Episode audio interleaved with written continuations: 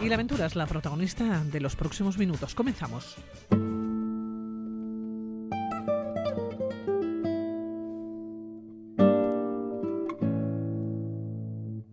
Viajero empedernido, este año ponía sus ojos en Asia, en Omán, el país de los contrastes, donde el desierto, la montaña y el verde de los oasis se dan la mano. Llegó vía Dubái una noche en una de las grandes ciudades de Emiratos Árabes. Le centró rápidamente en la capital de los petrodólares. Y es que allá se encontró con el edificio más alto del mundo. Así comenzaba esta aventura que ahora les contamos.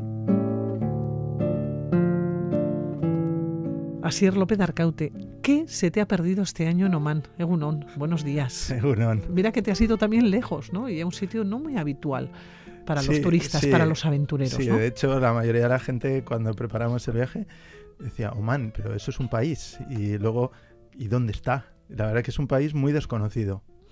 Tú llegaste a través de, Dubái, llegasteis a los Emiratos Árabes.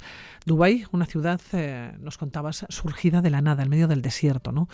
con un origen eh, entre la segunda mitad ¿no? del siglo XIX. ¿Es tan poderosa Dubái como la pinta? Sí, sí, sí. Se ve ahí que, es todo artificial, es todo dinero. ¿no? Es en medio del desierto, todo a lo grande. Pues el edificio más grande, el centro comercial más grande, los coches más caros, las tiendas más caras, pues, eh, pues han demostrado que con el petróleo pues se puede conseguir todo o casi todo. Claro, qué sensación se te quedaba cuando estabas paseando y te quedas delante de un edificio el más alto del mundo de 828 metros. ¿no? Vosotros estáis un poco como de paso, Dubái, porque era, era eh, la ciudad que de alguna manera servía de puente para llegar hasta, hasta Oman ¿no? y para recorrer el país.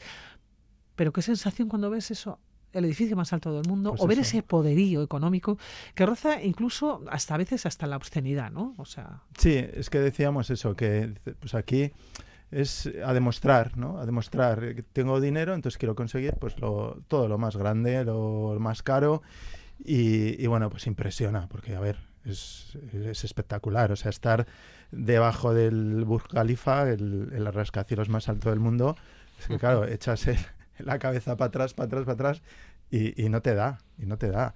Eh, es espectacular, claro. Te sorprende, pero claro, a base de, de dinero. O sea, no es nada natural, sino construido.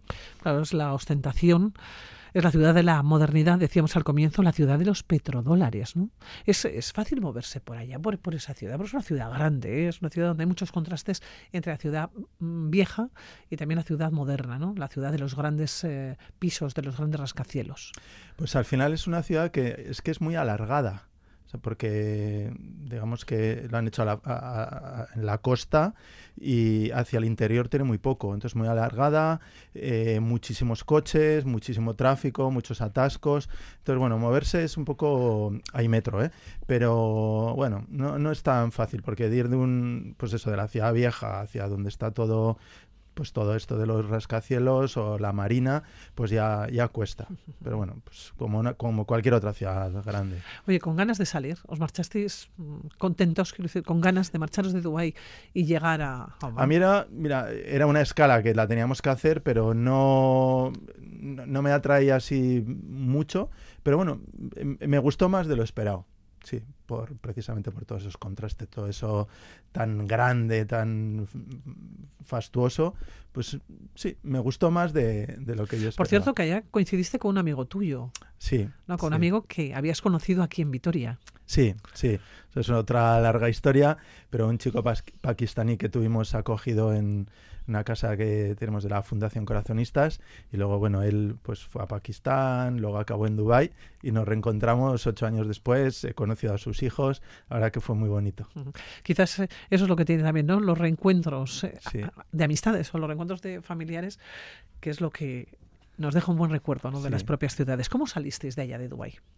Pues de, de Dubái salimos en avión. Cogimos un avión hacia Mascate, la capital de, de Oman. Mascate, capital. Un país, de un país que, apenas sabemos nada, ¿no? Hmm. ¿Cómo es? Pues Mascate es otra ciudad que es alargada, porque claro, es que ahí es desierto todo. Entonces, pues eh, ahí construyen a lo largo de la costa, ¿no? Y, digamos que es una ciudad que se ha ido a lo largo del tiempo eh, formando, juntando pues pequeñas ciudades, pequeños pueblos que, que han ido convergiendo y, y, ahora han hecho una, una ciudad. Eh, Mutra es la, la, parte más antigua, por decirlo así, que es pues donde mm, los portugueses en el siglo XVI eh, hicieron unos fuertes, entonces bueno, es pues digamos el casco uh -huh. histórico, por decirlo así, y luego lo demás, pues bueno, es más moderno. Claro, vosotros queríais eh, recorrer, porque en esta ocasión ha sido acompañado, no ha sido solo, sí. lo que queríais era recorrer el, el país. Sí, he ido con un amigo, con Vladi, y casi un fabuloso compañero. Y allí. ¿Que era el taxista?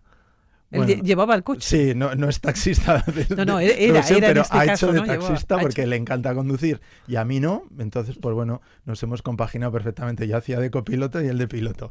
¿Cómo, ¿Cómo habéis hecho ese recorrido por el país? Porque habéis eh, ido por muchas ciudades, pero por muchos lugares, eh, yo creo que, que si no ves las imágenes no te lo puedes creer. Hablamos de un país de contrastes completamente. ¿no? Sí, es lo que más nos ha sorprendido los contrastes, ¿no? Alquilamos un coche y nos dedicamos a recorrer. Hemos hecho 5.096 kilómetros en tres semanas.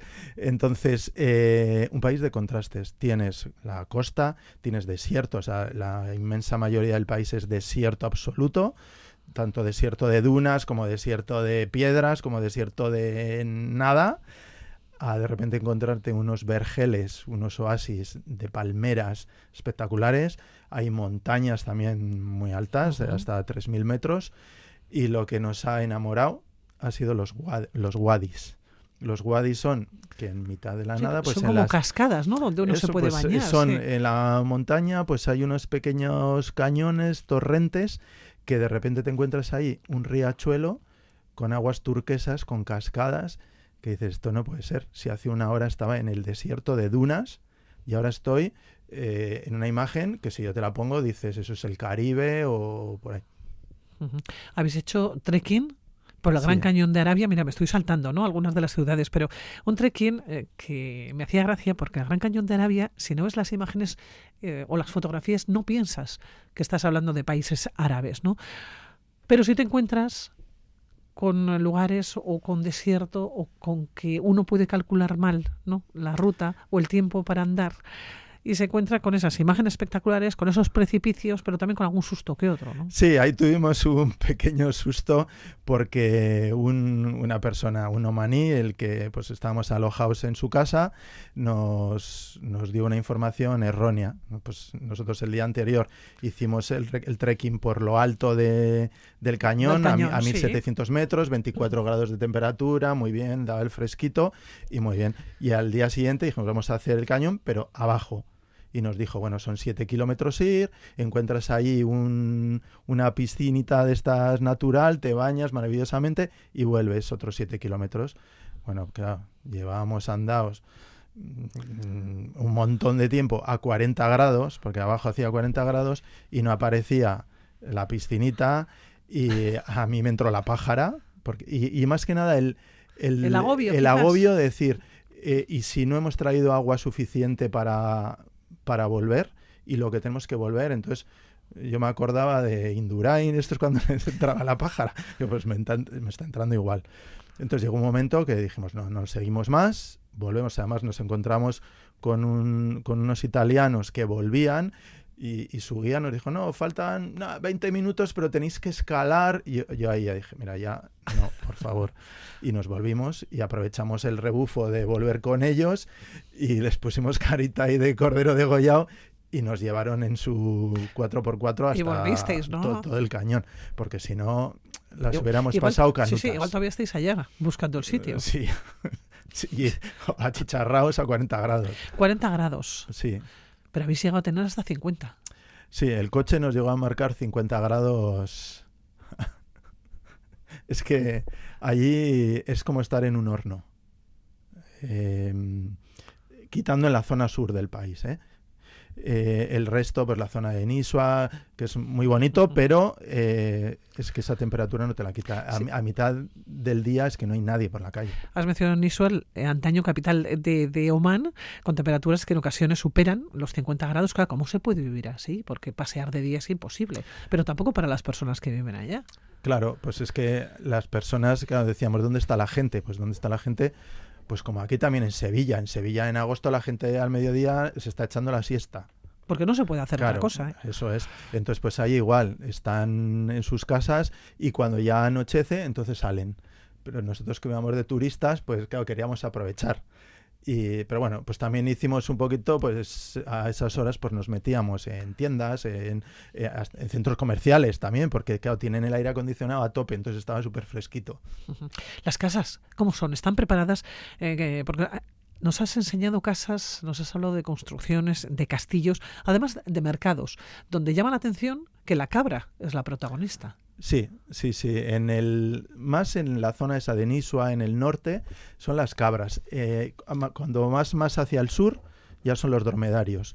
Pero en Nisua estuvimos el viernes, en el mercado del viernes, que es el mercado donde venden las cabras, que fue una maravilla. Fue una experiencia mm, antropológica, porque toda la gente de los pueblos van allí, eh, tienen una manera muy curiosa de vender las cabras, porque hacen como una especie de círculo, la gente se pone tanto dentro como fuera y entonces pasean a las cabras y entonces esa bueno, pues cada uno pasea a su cabra y, y a ver a, pues bueno, a ver cómo ¿Y la se puja? consiguen vender. ¿Se puja por la se puja. Sí, sí, tú ves allí, le- pues eso, le- les, les tocan los lomos, los testículos a los machos, ven que pues eso que cumplan las condiciones que tienen que cumplir y ahí les ves pujar y regatear. Fue espectacular, muy bonito. Fue de los momentos que más nos gustaron del viaje. Bueno, hablamos eh, de un país mm, bastante desconocido para nosotros, las mujeres.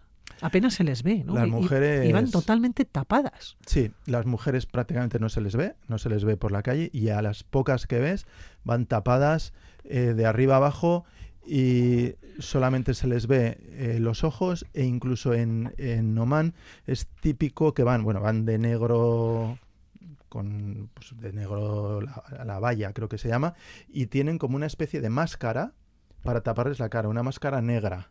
Entonces es pues como si estuvieran pues una máscara de carnaval eh, tapadas, entonces no, no se les ve nada. Ah, De vez en cuando ves alguno un poco más joven o así, que sí que tiene la cara descubierta, pero la inmensa mayoría no se les ve nada.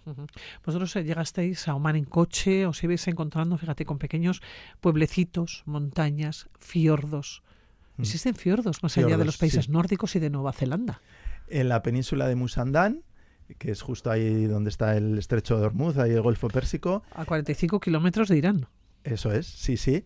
Ahí hay fiordos, pero son unos fiordos totalmente diferentes a los que podemos tener la imagen. Son fiordos en los que no hay nada de verde, no hay vegetación, es el mar y montañas rocosas, eh, abruptas. A mí me encanta, mí me encantó, ¿eh? Porque es, es la naturaleza eh, bestial. No, no ves eh, vida, no ves cascadas como puedes ver en la- los fiordos de Nueva Zelanda o así, pero, pero es, es espectacular. Claro, es que habéis estado en Musandar, a con 45 kilómetros eh, de Irán, en Mascate, en la capital Sí. de, de Omán, también en Nakal, una ciudad construida ¿no? en torno a un oasis, porque Mm. ibais recorriendo el país eh, buscando ciudades y pueblos. Eh, ¿Sabíais dónde ibais? ¿Lo Sí, teníais sí. todo ya planificado? Y... Sí, el, teníamos más o menos diseñado desde aquí los sitios que queríamos ver. Ha habido algún cambio así, pero bueno, más o menos la columna vertebral del viaje la teníamos hecha así. Oye, ¿y dormir? Bueno, pues dormir hemos... Un poco en casi todos los sitios, ¿no? Sí, hemos dormido en hoteles, hemos dormido en, en un campamento en el desierto, ahí en Jaimas, en casas de particulares que alquilaban, un poco de todo. Un poco de todo. Oye, en el desierto. Jaimas. Sí, y además muy bon muy, lo tenían muy bonito, eh, viendo las estrellas eh, ahí tumbados, eh, mirando hacia arriba, viendo, viendo las estrellas, una pasada, una pasada. Esas dunas del desierto, esas jaimas donde se ven las estrellas, ¿no? Además de los wadis. Esos lugares que ha sido que bueno que habéis venido entusiasmado, ¿no? Los lugares eh, entre rocas donde va el personal a refrescarse. ¿Tú pensabas que Oman era así? No, no, y mira que yo Porque había... parecía un, seca- un secarral, quiero decir, ¿no? Que Sí, yo un- había un preparado desierto, y veía así que ahí, pues esto, pues los wadis leía, que pues como para bañarse, pero es que no me imaginaba que era tan espectacular, tan bonitos, tan o sea, es que en un país de Oriente Próximo, de desierto, que me iba a encontrar con aguas turquesas, cascadas, unos cañones con, con, con el agua ahí nadando por ahí. Era, no sé, sabes que dices, te enseño las fotos y no acertarías nunca el país. Reservas naturales. También os habéis encontrado. Al igual que en Costa Rica, es muy conocido Costa Rica por ser el lugar mm, del Caribe, ¿no? la playa en Tortuguero, donde van las, las tortugas ¿no? a desovar. Vosotros también lo habéis visto. Sí, es en la Reserva Natural de Ras Al Jeans. Eh, donde van pues a, a, desovar las tortugas que están en el Océano Índico, y en el Mar Arábigo, y también estuvimos viendo, porque además era eh, plena temporada eh, cuando van a desovar y les vimos ahí por la noche, en la madrugada, vimos alguna tortuguita eh, recién nacida como se acercaba al mar. Y vimos también la crudeza de por ahí estaban los zorros también, que van a comerse los huevos, a comer las, las tortugas. Y bueno, naturales esconden, desde luego, ¿no? Sus crías o esconden los huevos para que no. Sí, es, es, precioso ver cómo ponen los huevos y luego cómo con las aletas van, van tapando. Es una maravilla. Con, con, la arena. Entrasteis por la capital, decíamos por Mascate, ¿Fuisteis hacia el norte, hacia el sur? ¿Por dónde disteis la vuelta? Porque nos hemos ido saltando de ciudades sí, bueno, fuimos ¿eh? de Mascate hacia las montañas de Jebel Sams, donde el cañón de Arabia, y luego de ahí fuimos yendo hacia el sur y fuimos hasta el sur del todo, atravesando mil kilómetros de desierto hasta llegar a Salala, que es una zona... La capital del incienso. Exactamente. Sí, sí. Eh, y además, claro, pues estas cosas que te informas cuando llegas allí. Eh, pues lo mismo que existe la ruta de la seda, también existía en su momento, en, los tiempos antiguos, la ruta del incienso. El incienso, para los que no sepan también, es una resina que sale de un árbol que es, de, que, es eh, autóctono de allí, de aquella zona de la región de Dofar, y, pues bueno, desde tiempos antiguos, para el antiguo Egipto, eh, eh, Constantinopla, luego pues en la Edad Media, de allí traían incienso, pues, pues para todos estos países, todas estas zonas que, te he dicho.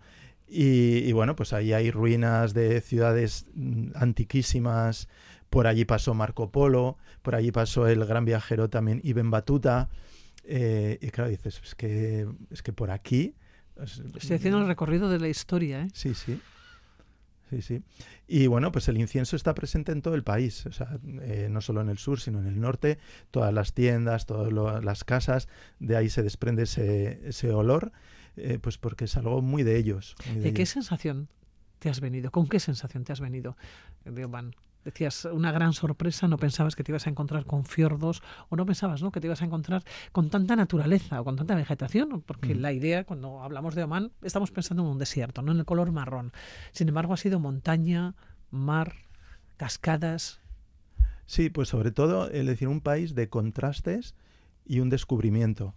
Un descubrimiento que pues un país que nos ha sorprendido precisamente por eso, porque no esperábamos que la naturaleza iba a ser tan espectacular y sobre todo tan, tan diversa.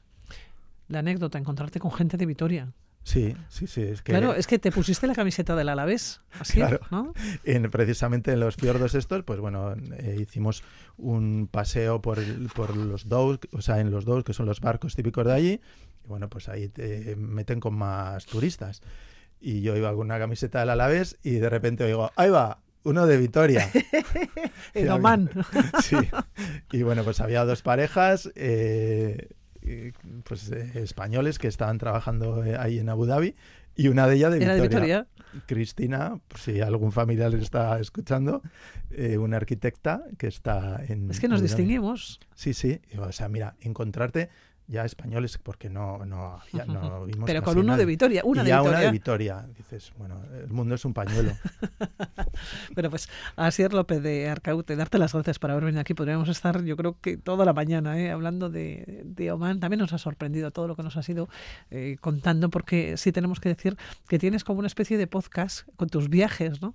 Y hemos ido siguiendo día a día a ver con qué nos iba sorprendiendo, porque ya no solamente lo que nos cuentas, también las imágenes, ¿no? Y los vídeos que en esta ocasión también has ido incorporando ha sido un placer, de verdad, conoceros más. Gracias. Un placer para mí también venir aquí y muchas gracias. Cuídate.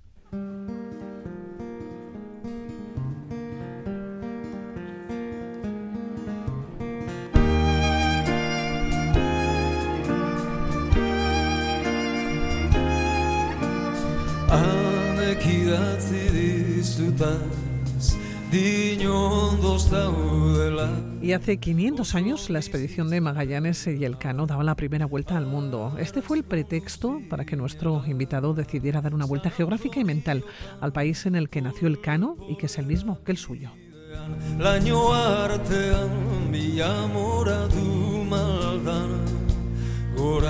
Así hace un año publicaba Viaje al País en del Cano, la pluma del periodista y viajero Ander Izaguirre no estaba detrás. Un libro, por cierto, que le ha hecho conseguir recientemente el premio Euskadi de ensayo a su autor.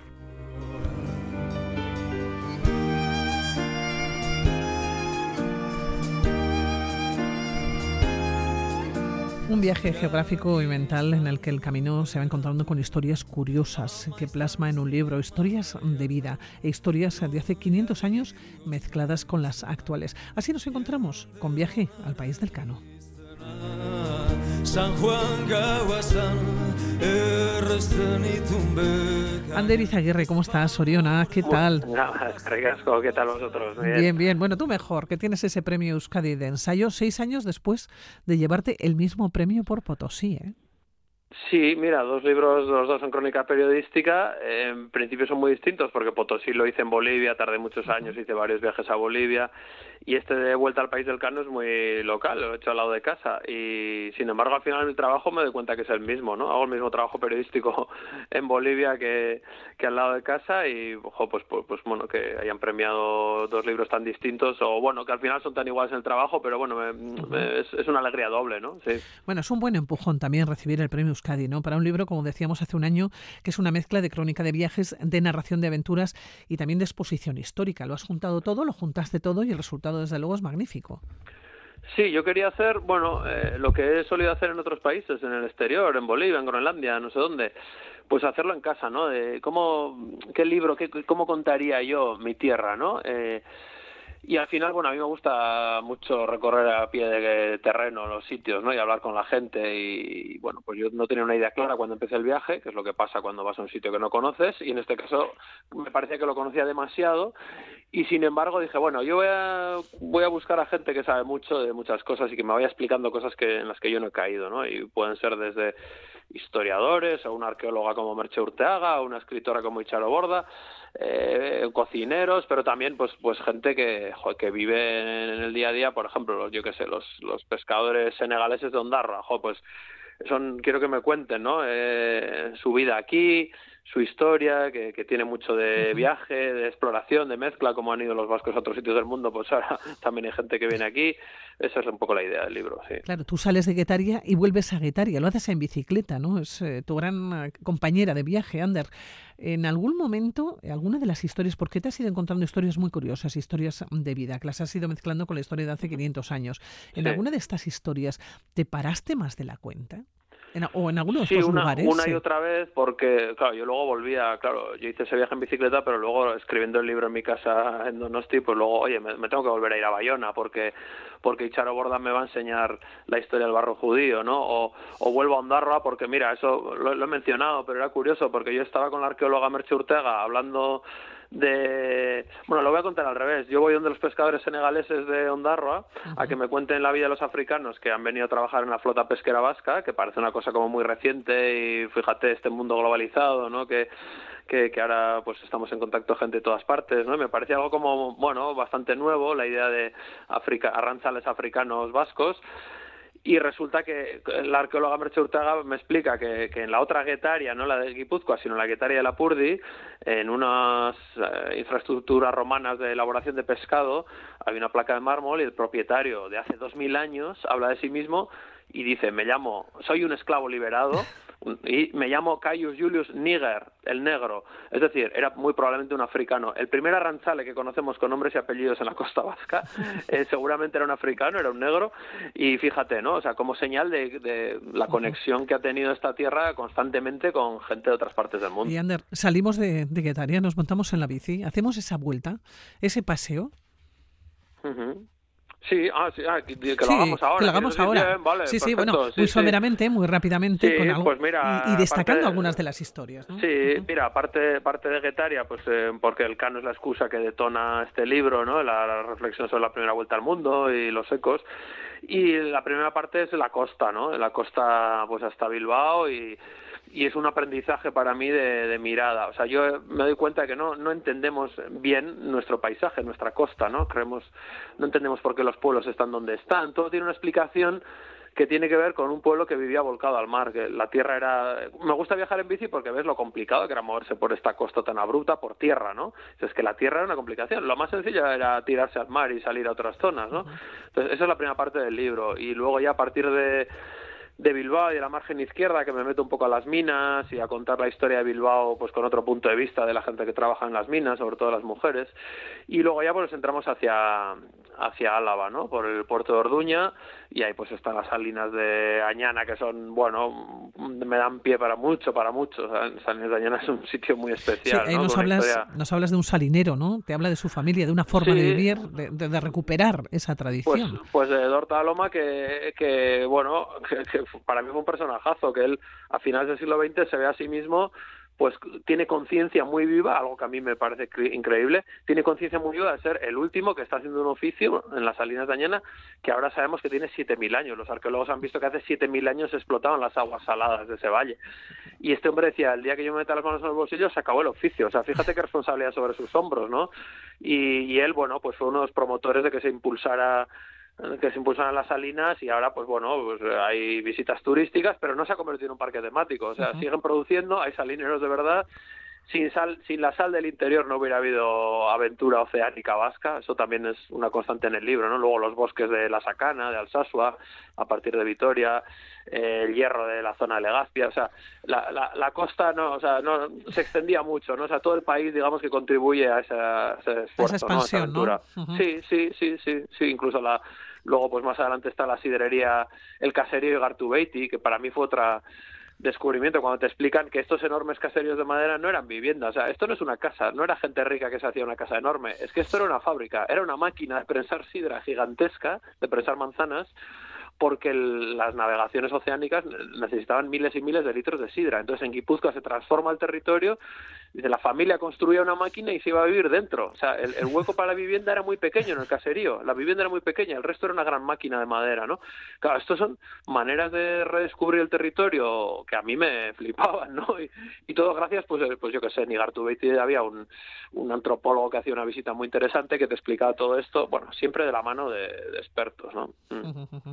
Bueno, has, eh, te has ido encontrando, yo creo que con personas que hicieron las Américas, que volvieron, que se dedicaron al cultivo de, de, pimientos. Por ejemplo, me viene a la cabeza la, la historia de, Michel eh, Lastin, ¿no? En Ezpelete. En el cultivo de pimientos, por ejemplo, ¿no? O, la historia de Bernardo, que ya mencionábamos, que nació en la selva de, de Irati. O hay una, una historia también, eh, que porque también este libro tiene un punto, yo creo que de mirarnos en el espejo, ¿no? De ver lo que estamos haciendo con nuestra vida. Hay un capítulo, el de Endaya a Irún, que cuentas un poco, ¿no? La historia de Musa. Y dices, eh, muy curioso, porque mantienes una conversación eh, con él y él eh, eh, comenta, es una frase que, que, me ha llamado, me llamó la atención y lo he vuelto a releer y me ha vuelto a llamar la atención, ¿no? Cuando dice, estoy enfermo porque he cruzado demasiadas fronteras, ¿no? Es la historia de tantas y tantas personas que quieren cruzar el Vidasoa, pero depende del color de su piel, lo pasan por un sitio o por otro, ¿no? Sí, mira, pues eh, nosotros cruzamos eh, el Pirineo por Irati en bici, súper bonito, una maravilla, para bajar a San Jean de Port, a Negarasi, pero luego al volver, bueno, después de dar un rodeo por la Purdi, vuelvo a Guipúzcoa por Endaya Irún, y claro, ahí veo, yo este puente lo cruzo sin problemas, porque soy blanco, pero es que aquí mismo hay otra gente que no puede cruzarla porque su piel es más oscura, ¿no? Eh, me parecía que en un libro de viajes, de exploración y que al del siglo XXI no podía dejar de lado lo que tenemos delante de nuestros ojos, de nuestras casas, que es este flujo de chavales africanos en su mayoría que, que intentan cruzar Vidasoa y que varios de ellos murieron en, en año y medio, murieron creo que alrededor de 10 y yo bueno pues fui a Irún y, en la estación pues conocí pues a algunos chicos y uno de ellos es Musa que me cuenta su historia que es que es que es bueno pues muy dura y, y, otra vez en los ecos de entre el siglo XXI y el XVI, una cosa que me, que me, otra vez me vuelve un poco loco es que en Endaya hay un barrio que se llama Belcenía y en San Juan de Luz hay una casa que se llama Belcenía, muy lujosa, un palacio que puedes alquilar, bueno, una mansión, creo que por 7.000 euros al mes en verano lo puedes alquilar. Bueno, pues cualquier, efectivamente, al alcance de todos. Sus caballos, sí. Pues ese lujoso Belcenía, que es la casa de los negros, Belcenía, nadie sabe muy bien por qué se llamaba así, y un, un investigador local... Eh, descubrió que ahí había unas mazmorras y que el antiguo propietario hace tres siglos de esa zona un armador de San Juan de Luz, alcalde, bueno, muy, muy, te hablan muy bien allí en esa zona, esta familia emprendedora en, el, en América, claro, era, era también esclavista, tenía, tenía fincas de café y azúcar y traía africanos, los esclavizaba, los, los, los tenía en ese calabozo de San Juan de Luz y luego los vendía en América. Es decir, hemos tenido aquí belcenías, casas de negros que eran calabozos donde estaban atados, y eh, al lado donde ahora los africanos intentan volver a, Qué paradoja, ¿eh? Sí, sí, bueno, sí, es un eco de la historia que no que tiene mucho significado. Y yo pues bueno no, no quería hacer un libro solo de historia antigua. O sea yo quería hablar con un chaval como Musa y que me contara pues esa frase que tú has dicho, que, que él pues, era un chaval que estaba muy muy castigado por el, porque llevaba un año y pico de viaje terrible por el desierto, por el mar y decía estoy enfermo porque he cruzado demasiadas fronteras dijo no que es una frase bueno, lapidaria totalmente ¿eh? contundente sí. es un recorrido histórico es un recorrido costumbrista además por este país. Y es un viaje es un viaje andar en bicicleta e ir viendo las diferentes localidades o los diferentes sitios por los que vas pasando con una mirada mm, eh, diferente. Yo decía al principio no que tú escribiste este libro hace un año una mezcla de crónica de viajes de narración de aventuras y exposición histórica. Yo no sé si después de tantas historias que te has ido encontrando si se te ha quedado alguna en el camino y si encontraremos eh, o nos encontraremos más adelante con un viaje al país del Cano 2. Pues no porque me haya dejado fuera, porque yo mm, quise ser, bueno, este libro, pues bueno, no, no diré exhaustivo, pero sí que todo lo que iba encontrando, joder, eh, quería pues encontrar cosas tan apasionantes que no quería dejar nada fuera, porque lo veía todo muy bien hilado, ¿no? Yo quería que fluyera bien y que fuera un libro ameno, pero bueno, fue un trabajo intenso. Sí me pasa una cosa que, claro, eh, fui descartado, claro, yo trazo un recorrido, yo elijo un recorrido, entonces hay cosas que se quedan fuera. Y ahora me pasa cuando voy a dar alguna charla, alguna conferencia sobre este libro, si voy a un pueblo que sale en el libro, todo perfecto, porque, oye, pues aquí hablamos de Orio, de Zumaya, o de Vitoria, o de... o de, Salinas, o de Anúcita también, sí. sí, pero luego me voy a Arrasate y me echan la bronca, me dicen, pero ¿cómo no has hablado de Arrasate? Si aquí hay una historia apasionante, digo, ya lo sé, pero tengo que elegir. Entonces, puede haber un Vuelta al País del Cano 2, que bueno, ahora no está entre mis planes, ¿no?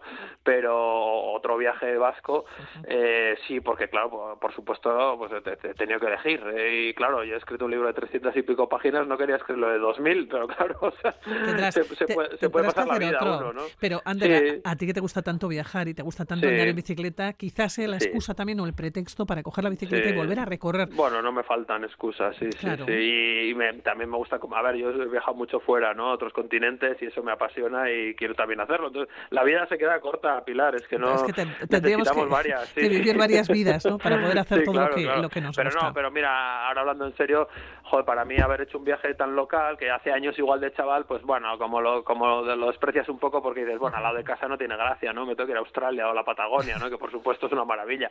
Pero, joder, haber hecho un viaje tan local y haber disfrutado y haberme sorprendido tanto, ¿no? Con tantas historias que no imaginaba, para mí ha sido una satisfacción. Bueno, pues viaje al país eh, del Cano Premio Euskadi de ensayó seis años después, decíamos al comienzo, de llevar el mismo premio, ¿no? Eh, de llevarte por Potosí. Lo tenemos encima de, de, la mesa, yo lo he releído, ¿eh? Y es un placer. Mira, vuelta al país del Cano. a mí se me escapa también viaje al país del Cano, pero es vuelta al país del Cano el título. Mira, pues yo todo el rato estoy diciendo viaje al país del Cano. ¿eh? Vuelta.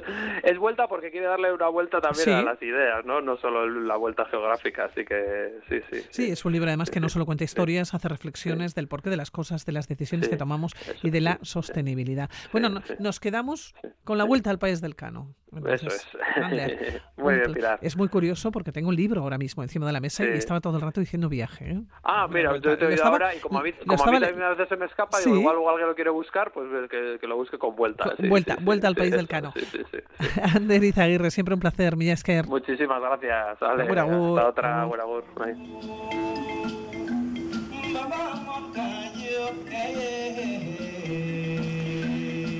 Nació en Bebillín, en Guinea Ecuatorial, aunque se encuentra afincado en Madrid desde 1996. Él vino a estudiar y aunque sus deseos o sus primeros deseos se decantaban por la medicina, el arte le atrapó. Estamos ante un actor, músico, escritor, coreógrafo y compositor.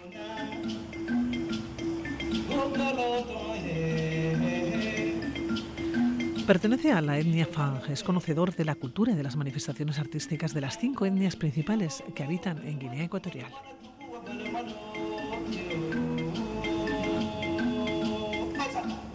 Y estos días se encuentra aquí en Vitoria mostrando su saber hacer en diferentes pueblos de Álava. Gorsi Edu, ¿cómo estás? Bienvenido. Buenos días, Egunon. Muchísimas gracias. Eh, yo estoy feliz, la verdad. Gorsi, ¿cómo se siente escuchándose? porque la música y la voz es tuya. Sí, además es una grata sorpresa porque de las primeras veces así, que en una entrevista de repente ponen música mía y de repente lo estoy escuchando, me parece raro, escucharme a mí mismo es raro, pero, pero, bien. ¿Qué te ha parecido? Bien, muy bien, la verdad, una grata sorpresa. Oye, 27 años viviendo fuera de Guinea Ecuatorial, pero mostrando al mundo el arte ¿no? de tu país. Es como una promesa. Sí, es un, la verdad también es un, deber, algo que, que me, me, debía a mí mismo y sobre todo me debía a mi cultura, a mi cultura, porque eh, nosotros, los, los que nos dedicamos al arte, tenemos un compromiso eh, con, con, el universo. Una, vez que nace, pues no se sabe si uno nace siendo artista o se lo hace, pero cuando tienes esa vocación, en mi aldea, mis costumbres dice que también adquieres un compromiso ¿no? con el mundo, porque el arte es, es ancestral, solo pasa por nosotros y, y tienes que cumplir esa promesa y difundirla. ¿no? Oye, Gorsi, ¿cómo es tu aldea? ¡Wow! Eh, si digo que es de los lugares más bonitos del mundo, eh, no estoy exagerando o estoy barriendo para casa, como dicen, ¿no? Pero es, eh, mis dos aldeas, la verdad, es que la, aldea de mi papá y la de mi mamá son, son dos lugares, los lugares que para mí en el mundo que corre ahora son mis dos oasis, la verdad. Sí.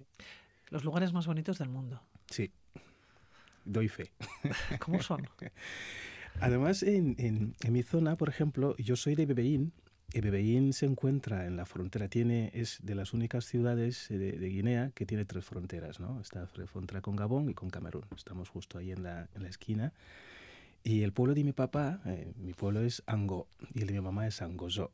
Entonces esos dos pueblos están como un poco a las afueras de lo que es el núcleo urbano, están más metidos a selva adentro, no tenemos mar, o sea, tenemos, lo que tenemos son ríos, entonces, llegar allí, en ver todo ese verde, cada vez que voy, el verde, sobre todo empiezas también a apreciar los sonidos, porque en las, en las urbes vemos mm, los, sonidos se mezclan con los ruidos, ¿no?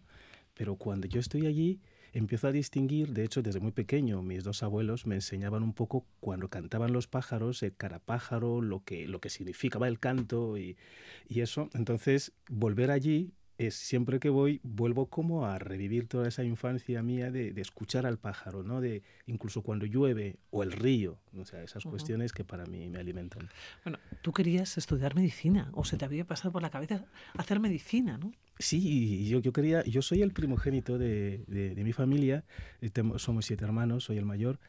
Y desde muy pequeño era, me, me, fascinaba el mundo, ¿no? De poder curar a la gente, porque mi abuela, mi abuela paterna era, era curandera, ¿no? Era, además se dedicaba a, la infancia, todo lo que eran los cuidados de los recién nacidos. Una, curiosa, eh, una cuestión curiosa es que yo soy setemesino, entonces, y el, el, índice de supervivencia de los siete mesinos en aquella época era, era mínimo, ¿no? Y, tal. y ella, pues eso, con todo su saber hacer ancestral, tal, hizo eso. Tuve suerte y sobreviví. Entonces, siempre me llamó mucho la atención el mundo de la medicina, ¿no? De poder curar a la gente. Además, era una cuestión que también decía, pues me encantaría poder curar a la gente en mi aldea o en Guinea, en cualquier lado, ¿no? Esa era mi vocación. Hasta que ya con el tiempo terminé los estudios primarios, secundarios y en, esa época, hace como 27 años, las becas para estudiar medicina tenían que venir del exterior, del extranjero. Entonces llegaban muy pocas becas y no tuve la suerte de, conseguir una de ellas. Pero sí conseguiste una beca para seguir tus estudios de arte, ¿no? Sí, sí. Y ahí justamente en, en Malabo, en la capital, mientras estaba esperando, había terminado ¿no? lo que es aquí el COU, la, la, selectividad, mientras esperaba la oportunidad por si llegase alguna beca, entonces yo estaba eh, en el Centro Cultural Hispano-Guineano, que aquella época se llamaba así, Hispano-Guineano, en Malabo. Y allí es donde ya pues me metí ahí a hacer eh, teatro, danza, circo. Y justamente conocí a un, a un maestro mío, ¿no? que tanto él como, como Quique León y Marcelo Ondón, que eran los que eran los gestores del Centro Cultural en aquella época, entonces Marcelo, que estudió en la Ciudad de los Muchachos, aquí en, en, en Orense, entonces él regresó a Guinea, él es guineano, y a partir de allí yo con una beca eh, me da una beca para, para estudiar artes escénicas en Santander. Llegaste a Santander. Yo no sé si pensaste que te ibas a quedar. ¿O siempre soñaste con volver a Guinea? Que has vuelto, ¿eh? eh en numerosas ocasiones, pero no sé si pensaste que... Eh, y yo siempre digo, no, no vivo en España, vivo a seis horas de avión de mi casa. Entonces, vivo en los, en los, dos, en los dos sitios. Eh, y, llegué para, para, estudiar artes escénicas, entonces lo que para mí pensaba que iba a ser simplemente una carrera, para mí llegó a ser un mundo porque justamente al tener esa, esa preparación académica en las escénicas me dio la oportunidad de poder valorar mi propia cultura.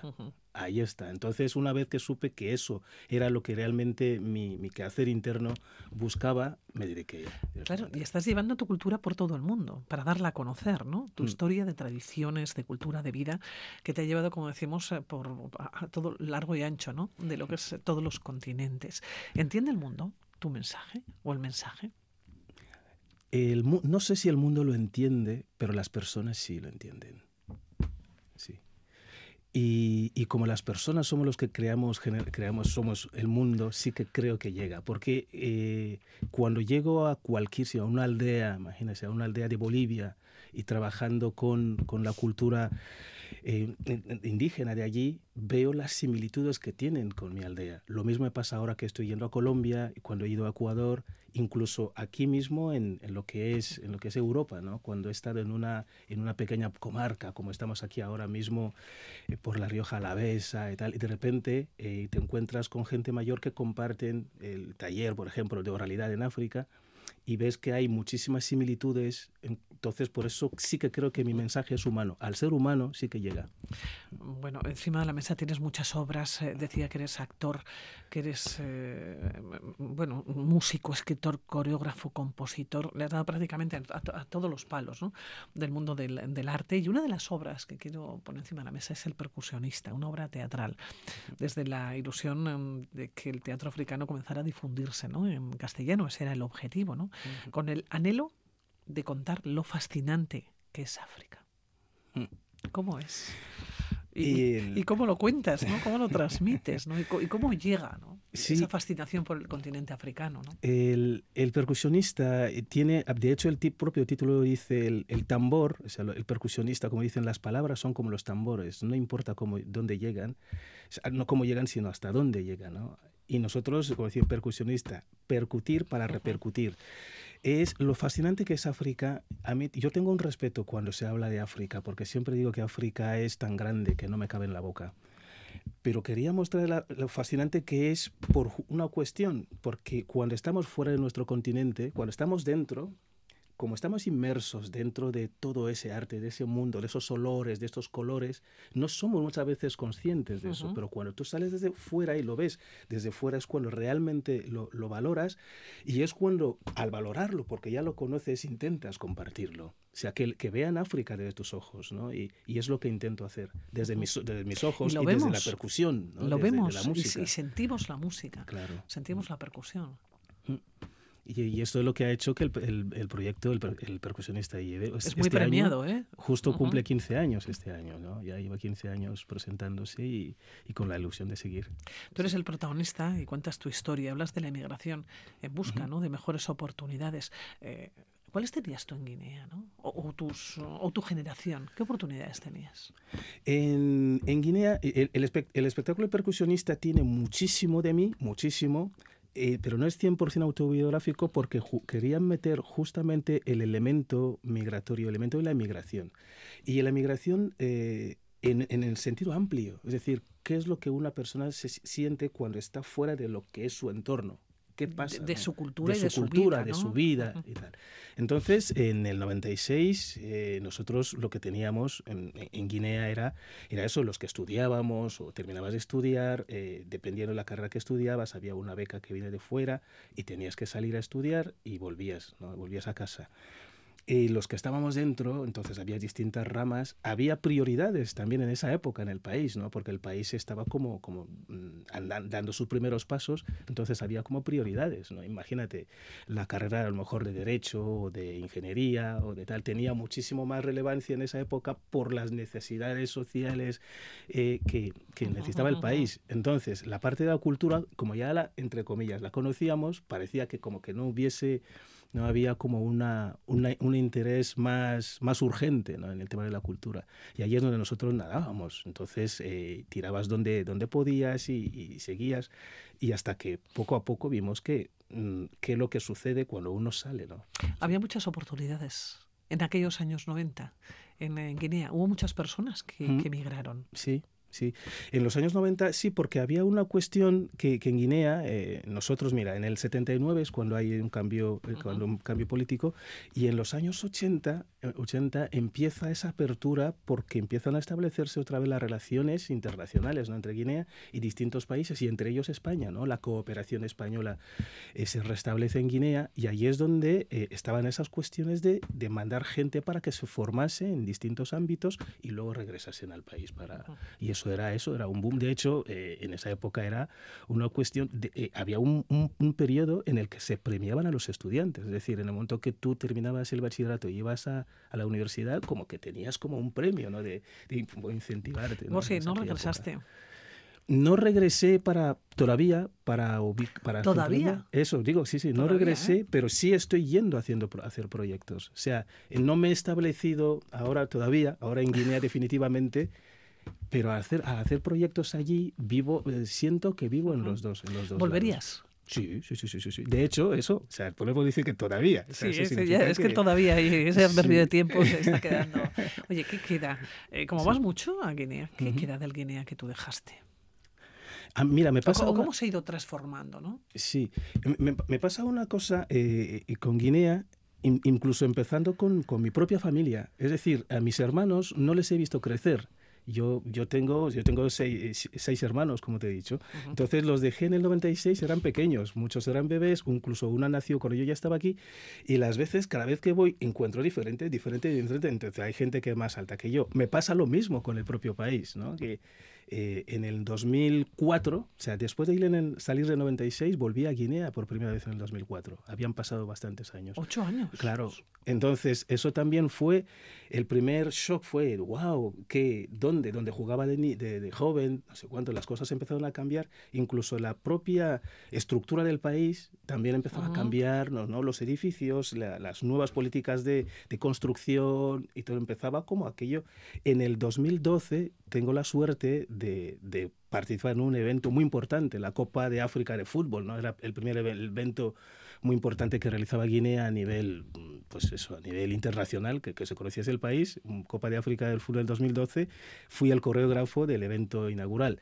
Entonces, eso también me hizo encontrarme otra vez con, con, con otra Guinea que aspiraba a otras cosas y tal, y ahí es donde vivía también esa ambigüedad de, bueno, hay un país que está a nivel infraestructura, tirando bastante, progresando, y luego también quedaban muchísimas cosas por hacer.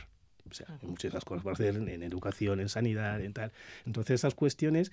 Y luego el, el carácter humano empezó a notar también que cambiaba el mundo de la urbe y el mundo rural había como diferentes cosmovisiones ya, ¿no? En el, mientras que el mundo rural todavía seguía con esas cuestiones ancestrales, intentando eh, convivir con, la, con las nuevas corrientes, y el mundo, rural, el mundo urbano estaba en esa cuestión de, de toda la... Eh, todo lo que entra ¿no? a nivel global, el tema de internet, el tema de no sé cuánto, entonces era... ¿Cómo ves ahora Guinea? Sí. Cuando vas allá, ¿cómo, lo ves? A día de hoy, 2023. 2023. De hecho, voy ahora, en, voy a estar ahora en noviembre, ¿no? Voy ahí en el Centro Cultural Español. No, hemos pasado mañana, prácticamente. Sí, sí, sí. Eh, ¿cómo, ¿cómo, lo veo? Veo, de hecho, creo que no ha, desde el momento ese del 2012, no sé cuándo, no, no ha cambiado mucho. En, no he notado esa, esa ese cambio brutal que encontré en mi primera visita. Entonces, Guinea, pues yo veo pues eso, que, que estamos en esa cuestión de que hay gente que, que, trabaja por el día a día, a ver qué, qué pasa el día a día, el día a día, y otras son las cuestiones que son puramente de, de, de lucha, de, sobre, de supervivencia, de, conocer, ¿no? Eh, que, que, la vida cada vez se está haciendo más difícil casi en todos lados, y en Guinea peor, en Guinea más todavía, en el momento de que estamos hablando de todos los movimientos internacionales, que, que, los precios suben, que tal. Cualquier movimiento internacional, pues en las guerras en tal sitio y tal, eso lo que sacude el mundo a nivel eh, económico tal también repercute ¿no? en, en, los países nuestros y en Guinea pasa lo mismo que sube el petróleo todo el mundo uf, ya no se puede comprar gasolina que sube el arroz el cereal pues no sé cuánto entonces eso ocurre en las en las ciudades pero en la urbe o sea en, en las ciudades pero en el mundo el rural campo, sí. en el campo mmm, yo creo que se lleva mucho mejor por esa cuestión de, de, uh -huh. de, de trabajar desde la tierra Solo que ahí es donde ellos entran, que trabajan la tierra, pero las cuestiones básicas que pueden ser a lo mejor salud, educación y tal, sí que es un poco deficiente porque depende. No, la... sí. Nos tienes que hacer un día un recorrido por Guinea, ¿eh? Sí, wow. Me encantaría. ¿Dónde, ¿Por dónde comenzarías? Me encantaría. De, en, mi Por... aldea, en mi aldea. aldea. sí, además Guinea me encanta porque es de los pocos países del mundo que, que, que es pequeño en extensión, o sea, 28.000 kilómetros uh -huh. cuadrados, pero tiene tal diversidad eh, cultural, tal diversidad incluso a nivel, a nivel de, geografía, porque tenemos una parte continental y otra parte insular. Entonces, cada zona, o sea, una parte del hemisferio norte, donde está la capital, y otra parte del hemisferio sur, donde está la isla de Annobón. Entonces, son mundos totalmente diferentes y, y sería fascinante poder acompañarlos. Bueno, pues nos tienes que hacer un recorrido por Guinea Ecuatorial. Ahora nos vamos a, a despedir, pero decía desde el principio que tú eres músico y has venido acompañado por uno de estos instrumentos autóctonos, ¿no? Estos in instrumentos ancestrales. ¿Cuál es el instrumento que tienes? Eh, este instrumento, pues siempre va conmigo primero porque es el más más liviano, se llama tamatama. Tiene varios nombres, tamatama, kalimba, samsa, depende. Entonces es un instrumento que, que sirve para contar historias cuando hablamos del de, de tema de la, de la narración. ¿Nos hablas a través de la música? Sí, sí, sí. Pues vamos a ver.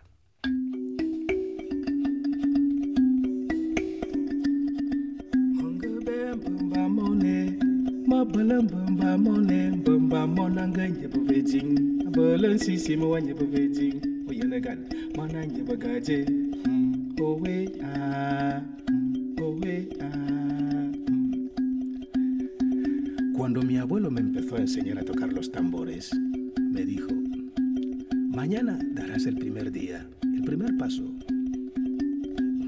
A partir de allí, nunca dejes de aprender. En la vida siempre habrá alguien de quien aprender.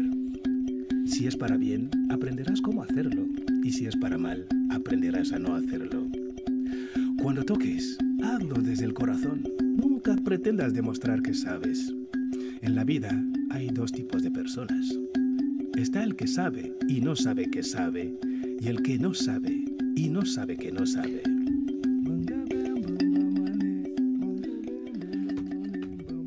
Gorsi Edu. Un auténtico placer. Muchísimas gracias por estar esta mañana aquí. Un gusto, un placer. La verdad, un placer por haberme invitado.